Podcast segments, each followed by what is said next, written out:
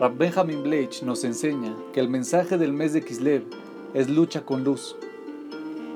En medio del invierno, cuando estamos rodeados por la oscuridad, encendemos las velas de Hanukkah. Esta festividad de las luces no solo nos recuerda el milagro de los macabeos, sino también una verdad central de nuestra fe. Sin importar cuán precaria sea nuestra situación o cuán imposible parezca salir victoriosos, nunca estamos solos. Hashem nos acompaña en cada momento. No había suficiente aceite ni siquiera para una noche, pero duró las ocho en contra de todas las reglas naturales. Hanukkah es la festividad que nos enseña el mensaje de la esperanza en contra de todos los pronósticos.